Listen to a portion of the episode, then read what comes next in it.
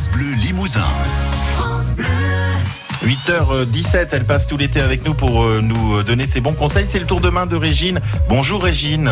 Bonjour, aujourd'hui la viande rouge dans nos assiettes, cette belle viande limousine là qu'on va cuire au barbecue, à la plancha ou alors tout simplement aussi à la poêle.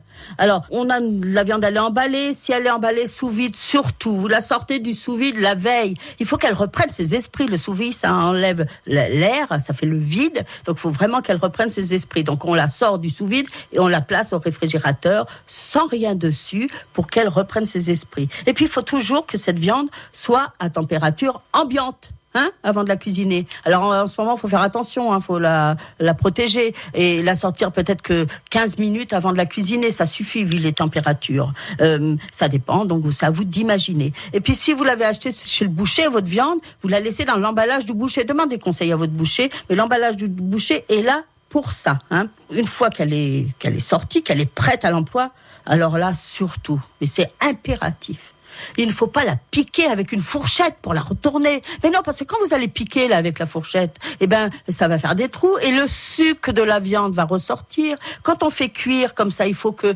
le la cuisson fasse comme une petite croûte autour de la viande, autour du poisson aussi d'ailleurs, euh, et le jus, les saveurs restent à l'intérieur. Donc on ne pique pas la viande euh, pour la pour la, retourner. Vous prenez une pince délicatement. Hein. Alors si vous en reste, vous la coupez en petits morceaux, vous la hachez, vous faites comme vous voulez. Euh, en les bonnes pièces de viande limousine, il en reste guère à la fin du repas. Merci beaucoup Régine, vos bons conseils à retrouver bien évidemment sur francebleu.fr.